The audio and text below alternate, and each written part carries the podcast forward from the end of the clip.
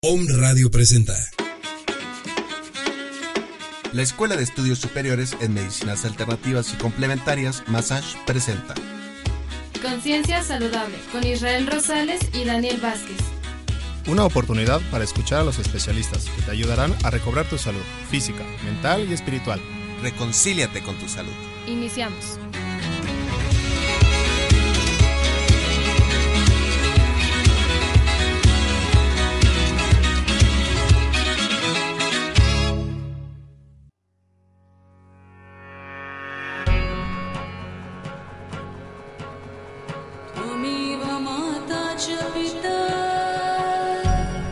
Amigos, bienvenidos. ¿Cómo están? Una vez más este lunes aquí en su programa Conciencia Saludable.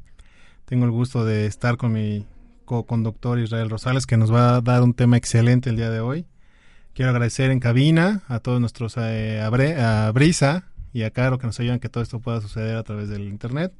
Y por supuesto a nuestra institución Massage que nos da la oportunidad de tener este espacio que está dedicado a ustedes para que puedan crecer, aprender, conocer.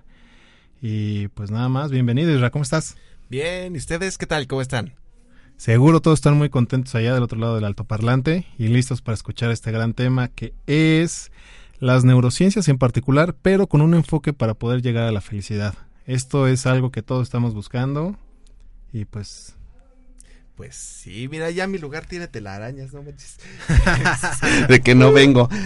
Sí, pero. Ya tenía un rato que no nos visitabas. Yo, yo sé que se están divirtiendo. Este mes no pudimos tener la meditación de, de luna nueva, hay unos factores interesantes. Pero bueno, ya el próximo mes a lo mejor ya, ya los acompaño con esto de la luna nueva. Y pues aquí estamos hablando de neurociencia. Y nada más veo neurociencia y digo, ay mamá, ¿de, de qué van a hablar, no? Pues hay muchos estudios. Mira, algo muy bonito que está pasando ahorita es que estamos entrando en una época para romper creencias, para romper paradigmas, para romper lo que se tiene ahorita como tal establecido por la ciencia. Hace unos 50 años decían que la neurogénesis y la neuroplasticidad eran mentiras y que eso no podía suceder. Y los últimos experimentos que están dando a partir de unos 15, 20 años para acá, se está comprobando que la neuroplasticidad y la neurogénesis existe. Esto es el nacimiento en neurogénesis el nacimiento de nuevas neuronas. Y antes se pensaba que no se podía, ya si te acababas en una en una noche de farra, si te acababas 100, 100 neuronas, ya no las volvías a recuperar. Sí, incluso decían que si tenías algún accidente donde había algún traumatismo severo en cráneo, pues perdías gran parte de tus neuronas y ya no las puedes recuperar. Y era como casi, casi religión. Sí, y partimos de algo. Cuando uno se corta la mano, ¿Qué empieza a pasar cuando se corta? Hay una regeneración celular. Hay una regeneración celular, pero ¿por qué puede pasar afuera y por qué no pasa adentro? Mm, buena pregunta. Debería ser igual. En estricta teoría debería funcionar de, de hecho, es igual. Es exactamente igual. Pero no se le ha prestado tanta atención a la regeneración celular, se le ha prestado atención a la curación. Y ese es el gran problema en el que estamos. Que la medicina dejó de ser hipocrática y se volvió farmacológica. Dejaron de hacer un juramento hipocrático y empezaron a hacer un juramento a Bayer y a Pfizer. Sí, claro, un juramento farmacéutico. Entonces, dime qué hace hoy en día un, un, médico general, obviamente hay sus especialidades, no vamos a agarrar a las especialidades porque pues pueden hacer más cosas, ¿no? Pero una, un médico recién egresado de la licenciatura en médico cirujano y partero con con sus conocimientos, habilidades. Hoy por hoy ya por cédula ni siquiera pueden operar. Claro, de hecho, eh, hasta que hacen la especialidad en cirugía es cuando les dan la oportunidad. Aunque les dan eh, cierto chance de estar en los hospitales y tener contacto con los, con los pacientes, no es de la misma forma como antes lo era. Eh, creo que esta parte de la medicina en la que van dividiendo al cuerpo en pedacitos, pues hace que cada vez sea más complicado entender y trabajar en conjunto las diferentes ciencias eh, de la medicina. Claro, y, y, ojalá lo puedan ver en la fotografía que postea aquí en radio, que nos hace favor de, de postear. Hay una, una lámina que les traje para que le hagan zoom que se llama Anatomía Oculta. Y esta, esta lámina nos dice que nosotros no somos solo un cuerpo físico, sino también somos seres psicológicos, seres sociales y seres energéticos. Aquí está de diferentes puntos de vista y diferentes filosofías cómo realmente nosotros somos el cuerpo, cómo realmente nosotros somos un templo en el que habita lo divino. Y si nosotros dejamos eso, perdemos esa, esa divinidad, por así decirlo, interior. Entonces, ¿para qué vivimos? ¿Podrías explicarnos un poquito más qué, es, qué abarca toda esta parte divina de nuestro cuerpo?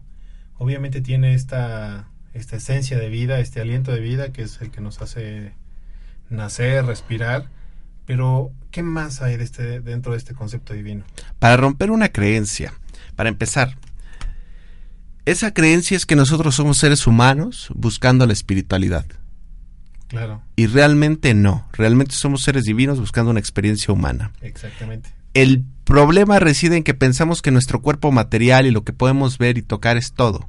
Y realmente es al revés. Todo es lo divino y lo que podemos ver y tocar solo es un pequeño porcentaje de lo que es en realidad. Que es solo lo material. Entonces, todo es divino y todo lo que nos rodea y todo lo que nos envuelve y lo que somos. Desde el nivel más simple y más atómico y más cuántico posible hasta el más macro que es el mismo universo. Sí, claro. De hecho, ahorita eh, está teniendo mucho peso el tema de la física cuántica, porque a través de ella se pueden resolver todas estas dudas o todas estas piezas faltantes de los engranes de, de la física normal o tradicional la física cuántica viene a resolver todos esos huecos y permite que este engranaje científico tenga más fundamento. Claro, y aquí hablamos de algo muy importante que es el la glándula pineal. Mm. La glándula pineal es sumamente importante para el desarrollo de esta espiritualidad. Antes decía, no, pues la glándula pineal pues ayuda al sueño, pero realmente no sirve de mucho, ¿no? No tiene un papel muy importante. Pero investigaciones muy recientes, de hecho pueden buscar en internet, en el YouTube, un, un video que se llama Molécula Espiritual, la molécula espiritual. Y habla de cómo la glándula pineal no solo secreta melatonina, que es la que nos ayuda a regular los ciclos corporales eh, y el sueño, ¿no? La que nos dice ya es hora de dormir, y es hora de levantarte. Nos dice que esta glándula también secreta una hormona interesante llamada dimetiltriptamina. La dimetiltriptamina es la que le llaman la molécula espiritual. Es la que nos ayuda y nos permite a encontrarle un sentido a la vida, a entender por qué está pasando. Y muchas veces esa hormona se estimula a través del consumo de algunos psicotrópicos, en específico de la ayahuasca. Entonces, algo que es muy padre que yo entendí de uno de mis maestros es que decía, mira, uno se puede drogar para conseguir esta esencia espiritual, pero también puede hacerlo con su mismo trabajo día con día. Y creo que es cuando tiene en realidad mucho más poder, porque al momento de que se eleva la energía y se mantiene este estado energético y de meditación profunda, aunque uno está despierto, es cuando puede tener una conciencia y una conexión real y entonces sucede que es guiado por su intuición y no por su intelecto. Sí, ahora la ayahuasca es muy rápida en el organismo.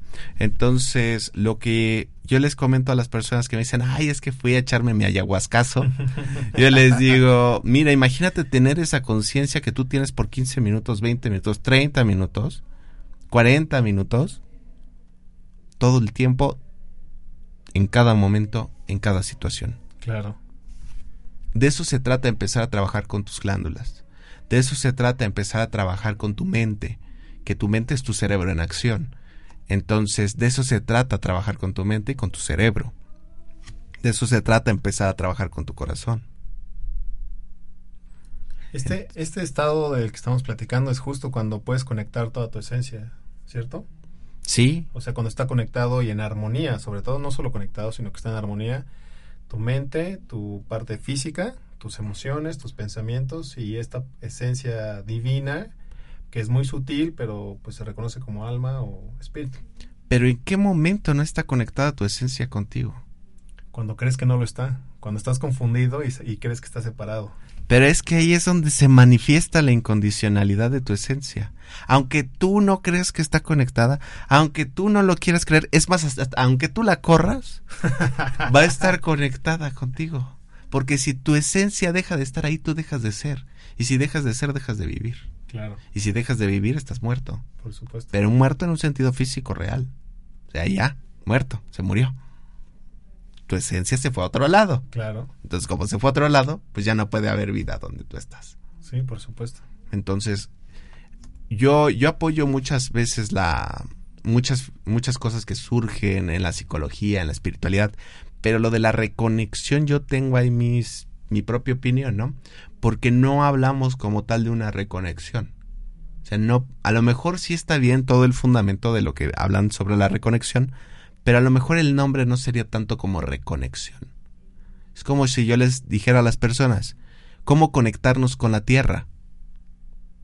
Ya estamos conectados con la Tierra, si no, no estaremos Claro. viviendo en la Tierra. Y si no, volaríamos. Entonces, estamos conectados en la Tierra, con la Tierra. Sí, claro. Pero, ¿cómo hacer consciente esa conexión? Ya es un rollo totalmente diferente. Es justo lo que iba. Eh, quería tocar justo el tema de la conciencia. Porque dentro de esta falta de conciencia o la, la, la vivencia dentro de esta conciencia es cuando podemos experimentar que esta, que esta conexión o estos, estos hilos que nos unen pues siempre están activos, ¿no? Sí, siempre, siempre están activos y siempre van a estar activos. Y entonces, O sea, la conciencia sí, claro, al final esta falta de conciencia te da la confusión de creer que no estás en tu esencia, ¿no? Que no estás conectado con lo divino. Exactamente. Pero siempre uno está conectado con lo divino. Por eso es incondicional. Lo divino siempre va a estar ahí. Siempre va a estar para apoyarte. Es como un padre ejemplar o una madre ejemplar con su hijo. El hijo le tiene un problema, le habla al papá y el papá va a estar ahí para escucharlo. Que eso es lo que hace un papá y una mamá ejemplar. No se mete en el problema y no te lo soluciona. Te escucha te aclara tus ideas. Te dice a lo mejor una pauta para dónde ir, pero no va a solucionar el problema por ti. Por supuesto. Y eso es lo que hace la divinidad. Entonces, aprender a desarrollar todo lo que yo tengo en mi cuerpo, porque mi cuerpo es un laboratorio químico y alquímico, me va a permitir entrar en la espiritualidad. Al final, ¿qué es la espiritualidad? ¿Qué es la conciencia? Hay muchos maestros espirituales que hablan de espiritualidad y yo les digo, ok, qué padre. Entonces, ¿qué es la espiritualidad? Les digo. Y entonces nos damos cuenta cómo hablamos y hablamos y hablamos de espiritualidad, pero a ciencia cierta no sabemos qué es. Pues muchas veces lo definen como esta reconexión que tienes eh, con tu parte divina, que más bien es darte cuenta que siempre ha estado ahí y simplemente no la habías escuchado. Cuando dicen eh, este tema de reconexión, yo también tengo una opinión personal y yo prefiero que es como empezar a escuchar de nuevo. Es como cuando quieres eh, oídos sordos a algo que te está llamando todo el tiempo y te dice qué hacer, cómo comportarte y siempre te va a llevar al bien y a tu máximo beneficio, pero por alguna razón extraña hacemos que no escuchamos. Y entonces justo esta, este tema de la espiritualidad, o que algunos llaman la reconexión, pues yo le digo, pues volver a escuchar, ¿no? Poner atención a eso que te están diciendo y entonces todo se soluciona. Y entonces ahí es donde las neurociencias nos ayudan. ¿Por qué? Porque aparece la glándula pineal, que no es más grande que un piñón. Pero gracias a ese piñón le encuentras sentido a tu vida. Empiezas a vivir. Qué curioso que la misma glándula que controla la espiritualidad es la misma glándula que controla el sueño. Cuando alguien está dormido y cuando alguien está despierto. Físicamente, biológicamente. Claro. Ahora también entonces esa misma glándula controla el despertar espiritual. Wow. Entonces, qué curioso que sea la misma, la misma, la misma glándula. Y ahí empieza uno a ver por qué los aztecas, por qué los hindús, por qué los cabalistas utilizan símbolos, utilizan operaciones, unos utilizan kipás. Entonces, ¿por qué utilizan elementos que van relacionados con justamente esa zona corporal. Claro. Que es la zona de la santidad. Pero la santidad es tener la suficiente luz para ver el mundo. ¿Qué es lo que hacemos si ahorita apagamos las luces de esta cabina? Pues no vemos nada. Claro, absolutamente nada. ¿Qué es la iluminación? Comenzar a ver. Comenzar a ver claramente lo que está sucediendo. Claro. Y cuando empiezas a ver claramente lo que está sucediendo, te das cuenta que tú eres el creador de tu propia vida y que no hay culpables y que el único culpable de que las cosas estén fu- funcionando como están funcionando y que estén sucediendo como están sucediendo eres tú. No es ni el presidente de la república, no es ni el gobernador, no es ni los, no es ni los padres, ni la madre, ni los hermanos, ni los amigos. El único responsable de que las cosas estén pasando como están pasando eres tú. Entonces, justamente cuando yo me doy cuenta de eso, secreto melatonina, ¿y qué crees que pasa? Me duermo. Evado mi responsabilidad de ser co-creador. Decimos que padre, la divinidad habita en ti, pero no habita en ti de a gratis. ¿Dónde está tu responsabilidad con tu trabajo? ¿Cómo estás trayendo luz al mundo? ¿Qué pasa si estoy triste? ¿Cómo está mi serotonina? ¿Cómo está mi dopamina si estoy triste? ¿Qué pasa si yo siempre estoy estresado por el trabajo, por mi jefe? Empiezo a secretar qué? Adrenalina. Empiezo a secretar qué? Ácido amino butírico. Ácido gamma amino butírico. El GABA. Empiezo a secretar cortisol. ¿Y quién secreta y quién manda la señal para que se secrete eso? ¿Y de dónde proviene? De las suprarrenales. Y las suprarrenales están asociadas con el centro energético raíz, el muladhara, que es el primero que debemos de trabajar. Claro. Por lo tanto, si tengo miedo, si tengo estrés, que es lo que me provocan estas hormonas, o catecolaminas, si tengo ese miedo, si tengo ese estrés, voy a estar bloqueado de qué centro energético?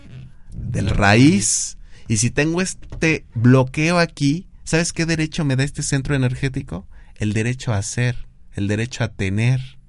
Entonces, si yo estoy bloqueado porque estoy todo el tiempo estresado, ¿qué crees que va a pasar? No voy a poder generar recursos, no voy a poder generar ingresos, no voy a tener dinero, voy a tener problemas económicos, voy a tener problemas con mi cuerpo, es más, hasta voy a tener problemas para hacer del baño, porque la adrenalina reduce el peristaltismo. Entonces, eso es neurociencia.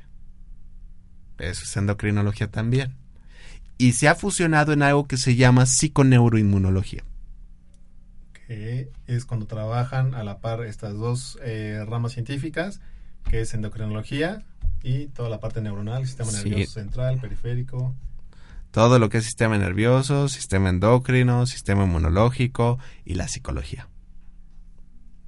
Cómo se desarrollan. Qué curioso que antes la ciencia era divide, divide, divide, divide. Claro. Mientras más dividas, más ciencia estás haciendo, parecía. Y ahora las ciencias lo que Integra. buscan es integra, integra, integra. Claro. Porque lo que afecte al cerebro va a afectar a todo el cuerpo. Y antes decía, sí afecta, pero no es importante. Lo que le sucede al estómago, ¿tú crees que una un parásito, una enfermedad parasitaria no va a afectar al corazón?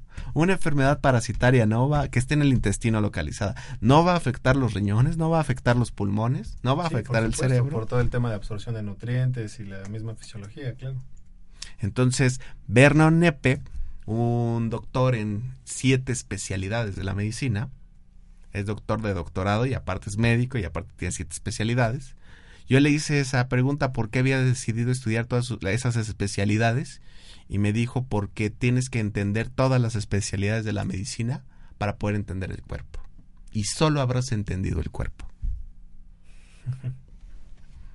Entonces, realmente nosotros somos seres impresionantemente grandes, impresionantemente desarrollados. Nuestra conciencia está ahí, nuestra esencia divina está ahí, la tenemos almacenada en la pineal, pero lo que no nos parece a las personas que empezamos a desarrollar todo este trabajo es que metan cloro y flúor al agua, Claro. porque eso destroza la glándula pineal como no tiene una idea. La calcifica, ¿no? Sí. ¿Qué pasa con este, con este sistema en el que se ha hecho a través del gobierno un estándar donde supuestamente lo limpian el agua a través de cloro y, y la yodan pero en realidad no es necesario, ¿no? Hay muchos otros métodos para purificar el agua. Claro. Y son muy eficientes. ¿Qué pasa? ¿Qué podemos hacer en este caso? Mira, hay algo muy importante, pero yo creo que hoy en día se ha perdido la costumbre. Yo creo que hoy en día la Biblia es el celular, porque la sacas para cualquier cosa. Sí, bueno, este tema de las ondas eh, de radio han afectado muchísimo el, tema de la conciencia y creo que también el despertar espiritual. Y yo te lo comento esto porque cuando tú vas a comer o cuando tú vas a cenar o a desayunar, todo el mundo saca su celular, lo pone en la mesa. Está padre, qué bueno que lo pongan ahí, ¿no? Pero, ¿qué es lo que de verdad deberíamos de hacer? Vibrar los alimentos. ¿Cómo lo vamos a vibrar? Contéstanos esta excelente pregunta y también me gustaría que regresando al corte nos platicaras qué pasa con toda esta radiología de los celulares. Así que, amigos, vamos a un corte y regresamos.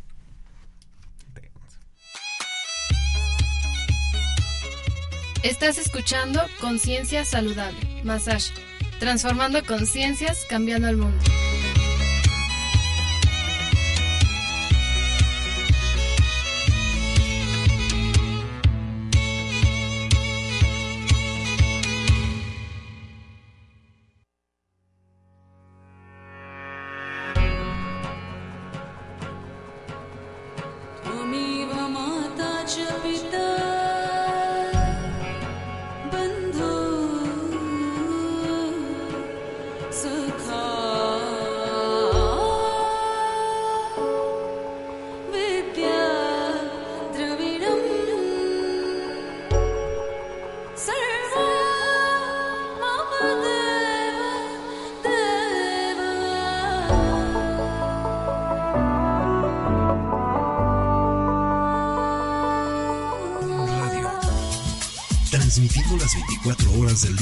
Desde el centro histórico de la ciudad de Puebla de Los Ángeles, México.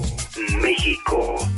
Con una señal de 44.100 Hz. Calidad estéreo. A través de, de www.omradio.com.mx. Om Radio. Transmitiendo pura energía.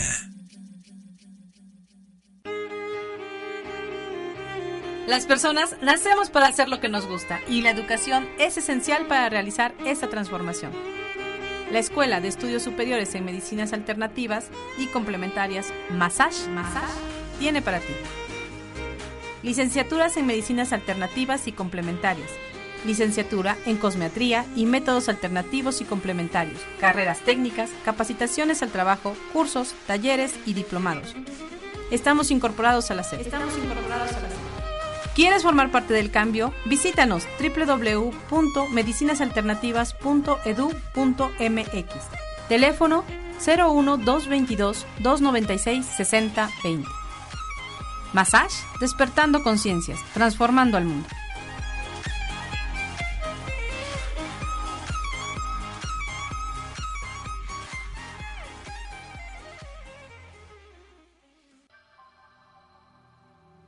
Estás escuchando Home Radio.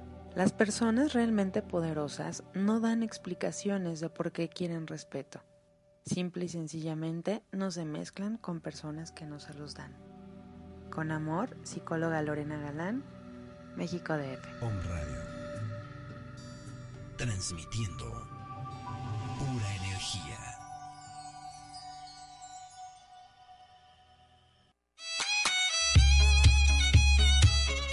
Estás escuchando Conciencia Saludable, Massage, transformando conciencias, cambiando el mundo.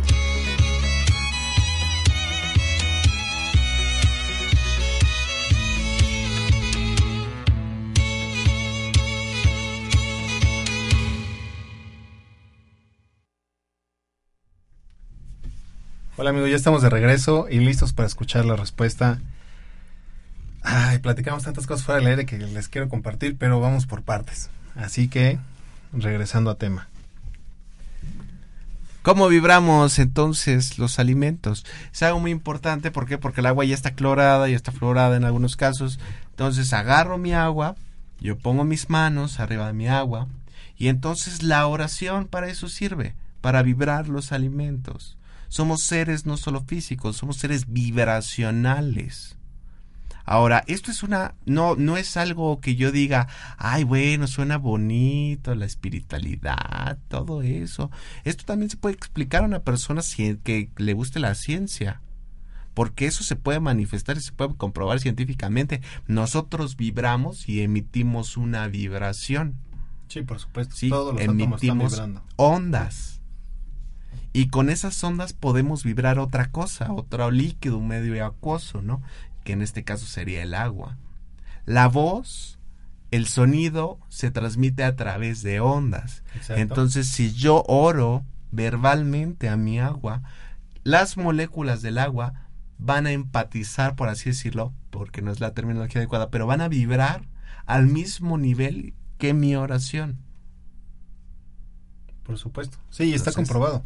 Yo lo oro en español, tiene una vibración. Yo lo oro en latín, tiene una vibración mayor. Yo lo oro en pali o en hebreo o en árabe, adquiere una vibración todavía mucho mayor. Por supuesto, porque son lenguas raíces. Exactamente. Entonces estamos vibrando esa agua y entonces puede tener cloro, puede tener flúor, puede tener lo que quieras, pero ya la vibré. Entonces esa agua me va a ayudar y de alguna forma puedes bloquear también que este efecto del cloro y del yodo se manifieste. Sí. Ok. Totalmente. Entonces, viva la pineal ya tiene desarrollo normal. ¿Sí? Entonces, tampoco queremos que se hiperdesarrolle porque pues recordamos que la salud se manifiesta a través del equilibrio. Entonces, no es como tener puedo tener hipotiroidismo o puedo tener hipertiroidismo, pero al final los dos son patológicos. Claro punto es que la tiroides esté balanceada en sus niveles, que la tiroides está relacionada con la laringe, con todo lo que tiene que ver con el chakra laríngeo, que es el derecho a expresarse.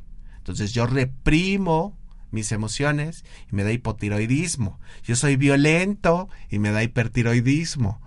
Esa es una muy concreta relación y no es ley, pero puede ser. Oye, Ra, ¿y qué pasa, por ejemplo, con el timo? Que cuando uno es niño, el timo está muy, bueno, tiene un tamaño proporcional al cuerpo eh, significante, y mientras vamos creciendo, este timo, pues ya no crece, e incluso se va haciendo más chico, pero de alguna forma este timo también estimularlo nos puede ayudar a este crecimiento espiritual. Sí, no, el timo es maravilloso. El timo que regula en el cuerpo. Regula el sistema inmunológico, ayuda a la inmunidad. ¿Sí? El timo es maravilloso por eso, porque está conectado con el corazón. Y el corazón movea sangre a todos lados. ¿Y qué viaja por la sangre? Todos los nutrientes, el oxígeno.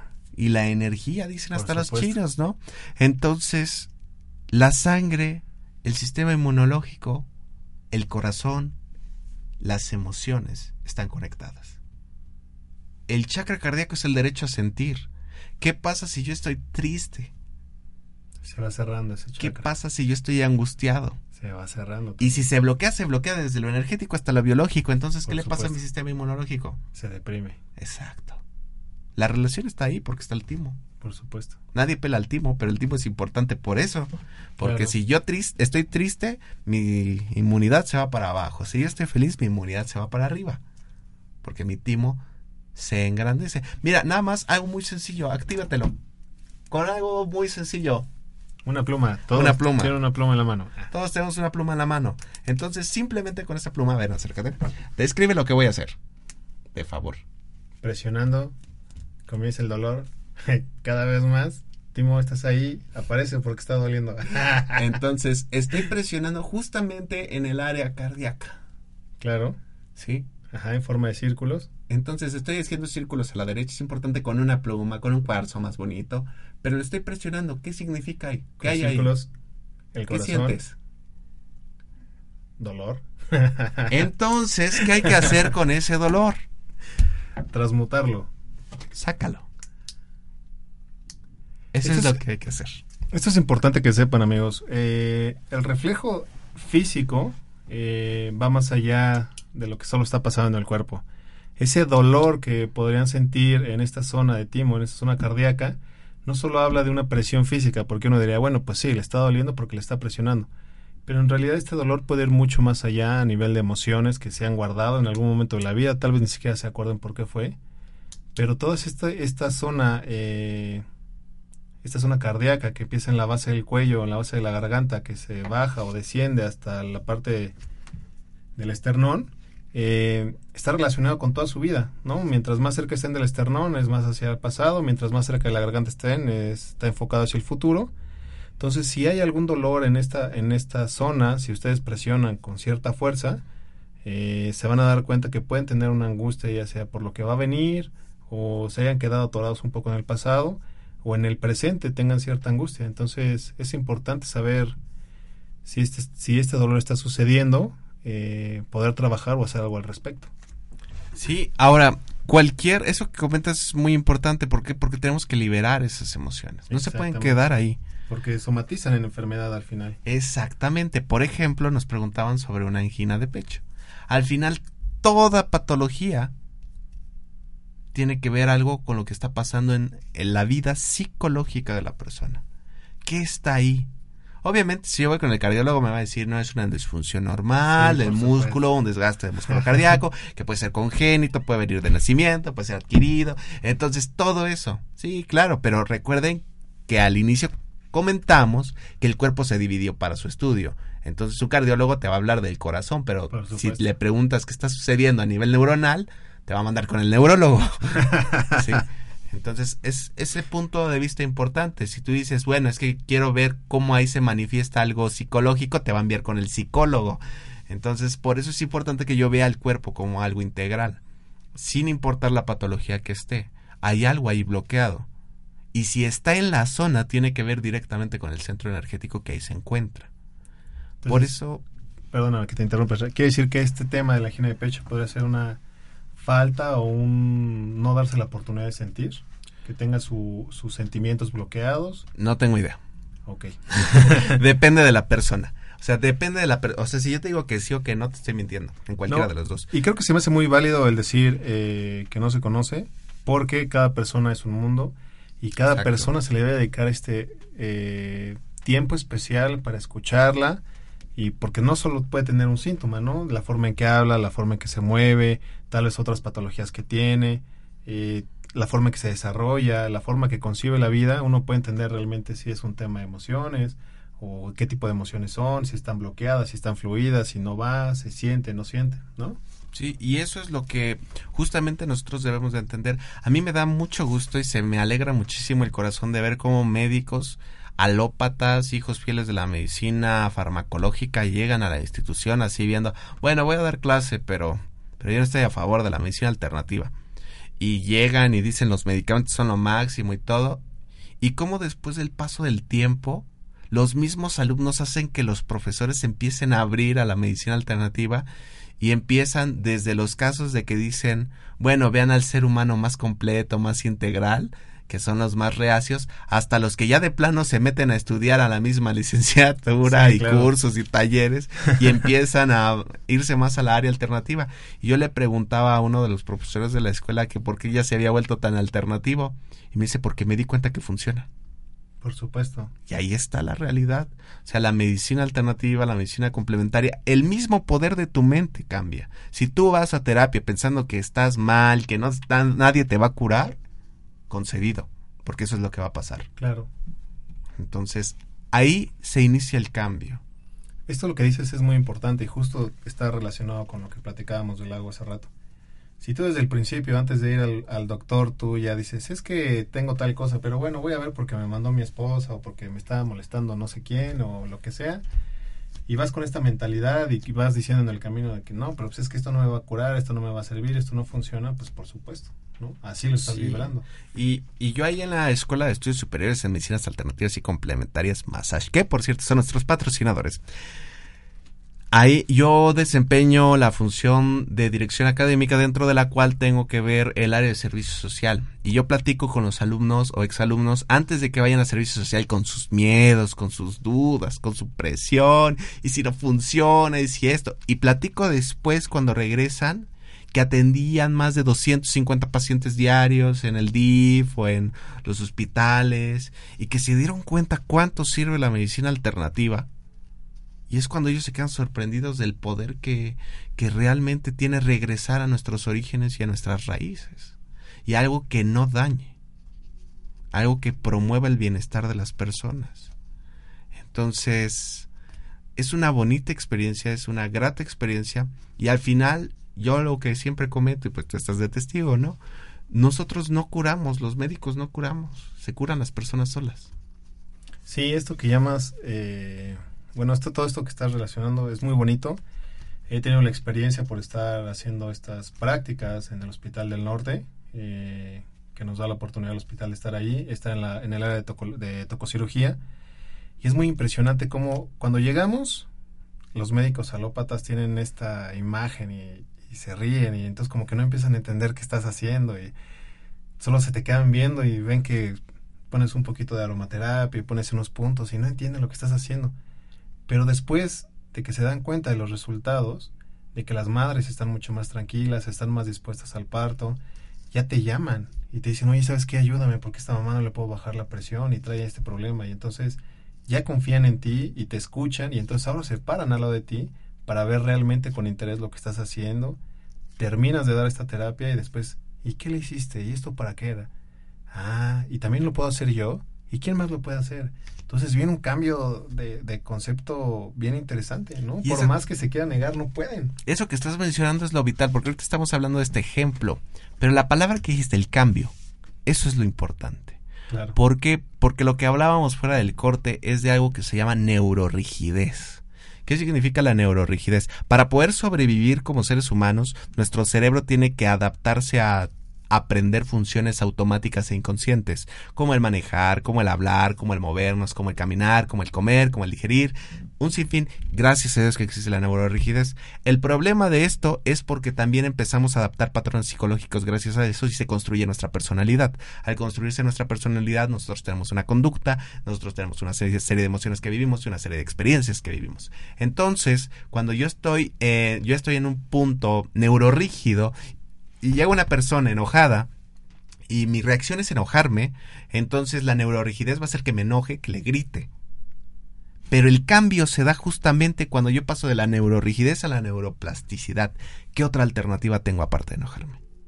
Siempre he huido de esta situación. ¿Qué otra alternativa tengo aparte de huir? Siempre me he peleado con mi esposa por esto, siempre me he peleado con mi hijo por esto, siempre me he peleado con mis padres por esto. ¿Qué otra alternativa tengo? Siempre repruebo. ¿Qué otra alternativa tengo? Pues aprobar. Pero ¿qué tengo que hacer si mis acciones actuales me están llevando a reprobar? Si mis acciones actuales me están llevando a tener desempleo, si mis acciones actuales me están llevando a tener problemas en mi relación, ¿qué tengo que hacer? ¿Qué alternativa sigo? Esto creo que ya sé por dónde vas y se me hace súper interesante. Vamos a ir a un corte, amigos, y regresando seguro, Isra está yendo hacia ese sentido que es en el aspecto de las neuronas reflejo y cómo nos afectan a nuestra conducta. Entonces, por favor, no se vayan y después de este corte regresamos. Estás escuchando Conciencia Saludable, Massage, transformando conciencias, cambiando el mundo.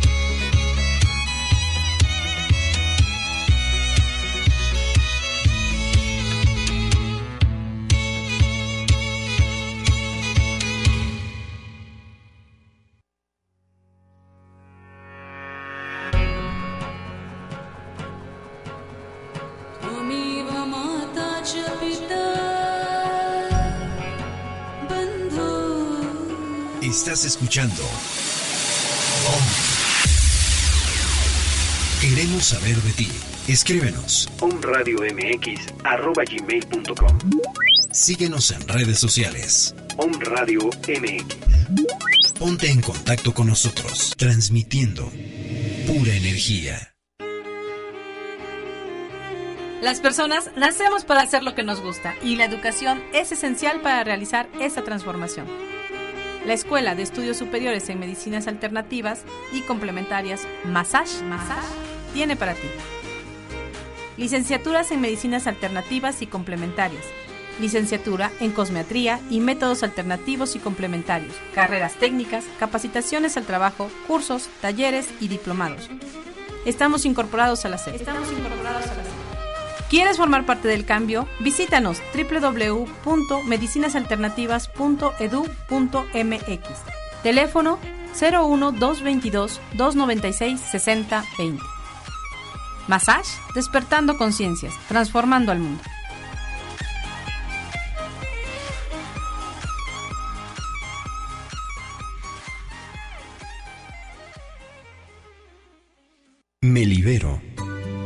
Y libero a todas las personas de mi vida de los agravios del pasado. Son libres y yo también lo soy. Para vivir nuevas y magníficas experiencias.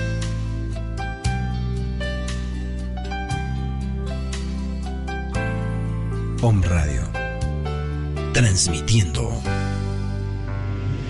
pura energía. Estás escuchando Conciencia Saludable, Massage, transformando conciencias, cambiando el mundo.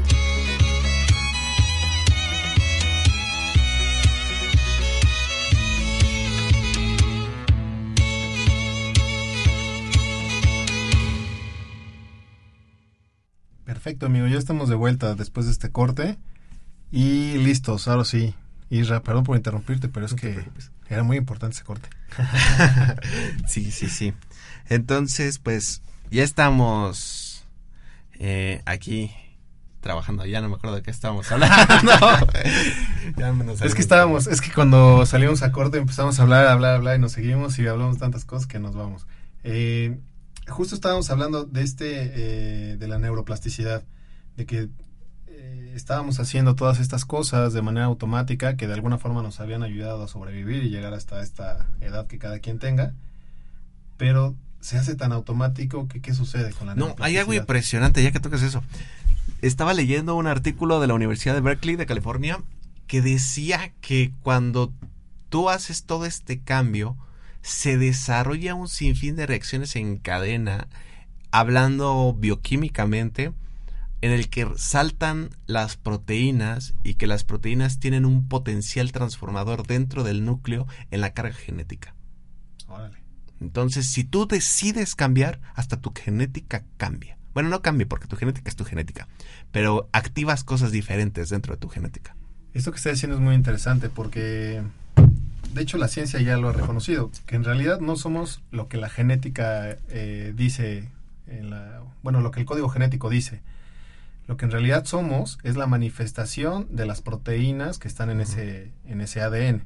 Eso quiere decir que no todo lo que está especificado en ese ADN es lo que somos, ¿no? Puede haber cosas que falten y puede haber cosas que se hayan manifestado ya sea a través de nuestra historia, nuestra conducta, nuestro ambiente, nuestra alimentación, nuestra alimentación pero quiere decir que estas, estas eh, cadenas de aminoácidos o de ADN que, que, ya está especificado para hacer cierto tipo de proteínas, pues solo está esperando ser usado.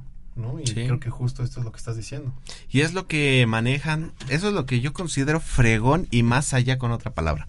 Pero bueno, es fregonazo de las tradiciones cabalistas y las tradiciones hindús, porque la tradición cabalista desde hace 3500 años hablaba de algo que se llamaba no se le llamaba como tal, ¿no? ADN, pero le llamaban el código del alma. Y ya luego, más para acá, nos dimos cuenta de que como decían de ese código de espiral y de quién sabe cuántas cosas metían ahí los cabalistas, realmente estaba relacionando al ADN del alma. Entonces nuestro ADN tiene la facultad de activar ciertas cosas y de no activarlas. Pero empieza cuando yo realizo mi cambio. Primero en mi mente, en mis creencias. ¿Sí? Y lo de los hindús es como lo que nosotros les estamos hablando de las glándulas tiene su relación con chakras hace seis mil años de antigüedad. Sí, por supuesto, y lo dominaban perfectamente. Por eso todo es, todas estas filosofías les llamamos nosotros tecnologías del alma porque es algo nuevo, es algo revolucionario y la ciencia está buscando en sus orígenes, que era la filosofía, y está buscando toda esta información y se está dando cuenta que es cierto. Hay muchos profesores, muchos doctores muy cerrados, y yo los respeto en su punto de vista. Hay otros que se están abriendo. Pero yo me baso en decir esto en lo que están diciendo las eminencias científicas del momento. Que por sus estudios, por su trabajo, han desarrollado todo esto. Entonces es algo realmente impresionante cómo nosotros estamos empezando a ver que todo lo que se está conociendo en neurociencias, los budistas ya lo hablaban en la meditación trascendental y en la atención plena, ¿no? Que se está empezando a hacer estudios gracias a esto que es la atención plena propiamente, ¿no? Que es el mindfulness. Pero que aquí tiene un programa de eso, creo. Y por ejemplo, este tema de la plasticidad, que, que es a lo que te estás refiriendo, ¿Cómo sucede? ¿Cómo podemos eh, hacer uso de esta neuroplasticidad para poder cambiar, para poder cambiar eh, todo este proceso químico que sucede dentro de nuestro cuerpo? Mira, aquí hay algo muy importante, muy, muy, muy importante. Me tengo que dar cuenta. Me tengo que dar cuenta que como estoy, no me está llevando a ningún lado. La conciencia, como tú decías, somos a veces muy inconscientes en muchas cosas. La conciencia es el primer paso. Si yo no me doy cuenta que la estoy calabaceando en algún punto, no voy a, no va a haber un cambio nunca. Cuando me, yo me doy cuenta, es el primer momento en el que un chispazo de luz, antes se decía así, ahora le decimos, es el primer momento en el que la sinapsis nueva empieza a generarse hacia un nuevo lugar que nunca antes habías visto. Entonces te das cuenta que lo que tú tienes en tu interior es un miedo o lo que tú tienes en tu interior es una tristeza y que por eso actúas como actúas. Como lo del bullying. Se da mucho ahorita de moda eso y si nos vamos a estudiar gran parte de las personas que hacen bullying es porque no tienen atención en su casa o porque tienen problemas familiares o porque los mismos padres abusan de ellos. Por supuesto. ¿Sí? No abusan sexualmente, abusan en su autoridad, ¿sí? Entonces, eso lo refleja el niño en su conducta. Tú dices, ay, es que ese niño es muy golpeador. Pero a lo mejor él es también una víctima del sistema. Y a lo mejor es la víctima del padre, pero el padre llega y entonces el jefe le dice, me tienes que tener esto, te despido. Ay, ¿por qué siempre haces los mismos reportes? ¿Qué no sabes hacer un reporte? Entonces desde ahí parte. Pero yo veo cómo le va, cómo llego con el empresario o el jefe y entonces hay un jefe superior que le está diciendo hazlo bien, quiero todo bien y voy con ese jefe y veo cómo Hacienda le dice si no lo haces te voy a cobrar, ¿eh? si no lo haces te voy a multar con 200 mil pesos.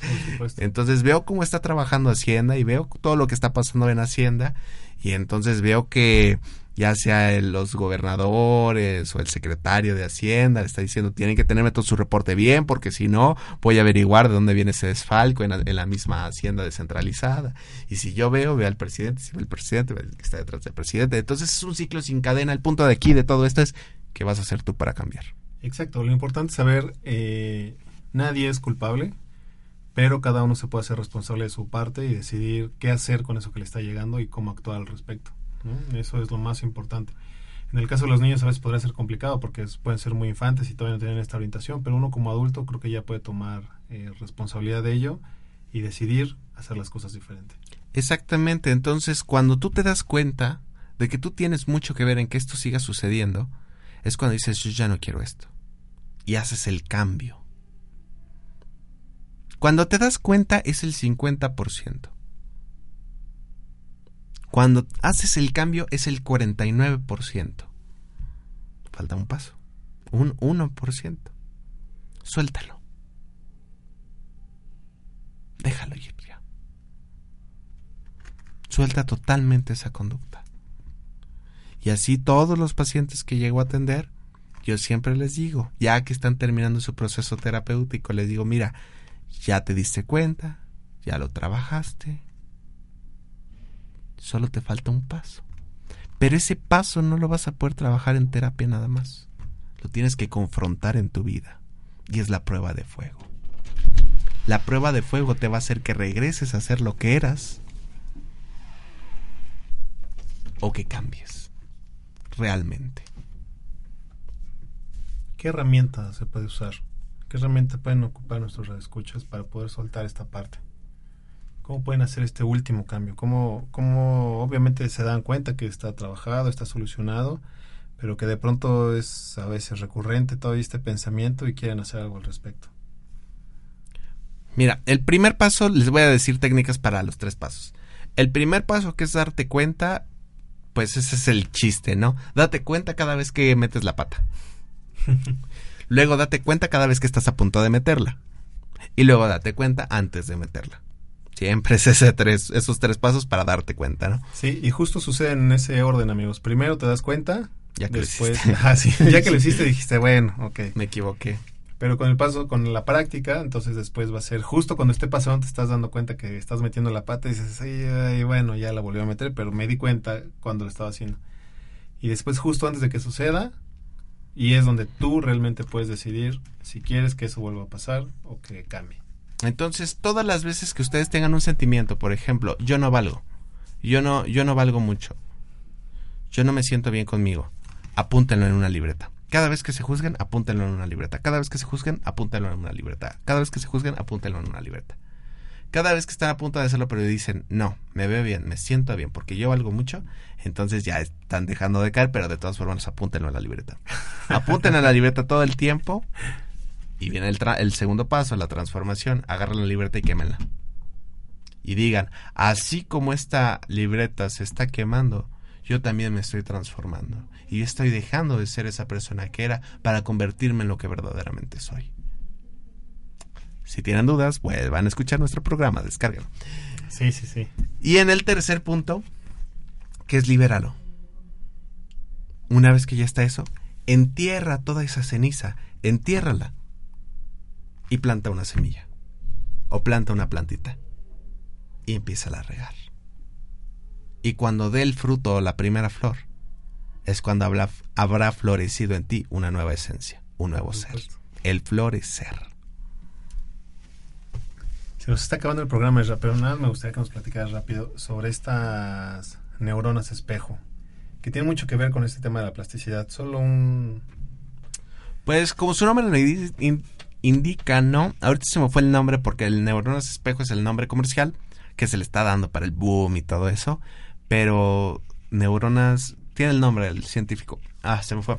Bueno, esas neuronas como su nombre comercial indica que es espejo que te dicen una persona está actuando enojada, por ejemplo, una persona está actuando triste y esa neurona espejo tiene la capacidad de ser empático con esa persona o de darme o de sentir lo mismo que está sintiendo la persona. Entonces la persona tiene esa neurona, está, está triste y yo me pongo triste con la persona. Por ejemplo, si un familiar cercano tuyo se pone triste, tú te pones triste, ¿no? Por supuesto. Eso hace la neurona espejo. Si una persona cercana tuya se pone feliz, tú te pones feliz. Si una, la empatía exactamente. Si una persona llega enojada y te empieza a agredir, También te enojas y empiezas a agredir. neurona espejo. Entonces aquí es quién es más fuerte. O sería quien es más consciente. La conciencia te da esa fuerza. ¿Sí? Entonces, el punto es, mi sistema inmunológico está fuerte, no me enfermo de gripa. Mi sistema inmunológico está fuerte, no adquiero esta enfermedad que me están aventando. Entonces, ¿quién es más consciente? Yo. Entonces, si la persona llega enojada, yo voy a activar sus neuronas de espejo para que se ponga feliz. Entonces la voy a la voy a atender con una sonrisa. Si quieren seguir escuchando de esto, todos los lunes de 7.45 a 9 de la noche tenemos clases de esencia gratuitas. Estamos viendo Los Ángeles de la Cábala. Y los martes de 10 de la mañana a 12 del día. Todos los martes tenemos clase de cábala para los que te- quieran entrar en todo esto que es todos estos fundamentos cabalísticos y filosóficos en la Escuela de Estudios Superiores en Misiones Alternativas y Complementarias Massage. Y no olviden que hoy también empieza en nuestra institución Massage el, grupo, el curso de Onetsu con la doctora Nancy. Entonces, no se lo pierdan. Queremos agradecer a Magda, a Carol, a Javier y a Denise que nos estuvieron escuchando. Muchas gracias. Y nos vemos el próximo lunes. Muchas gracias. una, amigos. Muchas gracias, Isra, por habernos compartido. No, gracias a ustedes. Que Nos vemos. bien. Hasta luego. Bye, bye.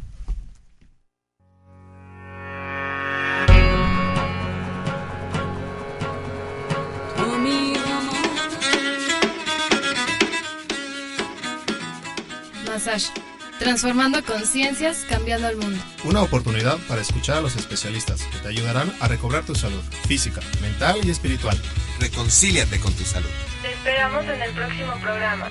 Tu despertar ha comenzado.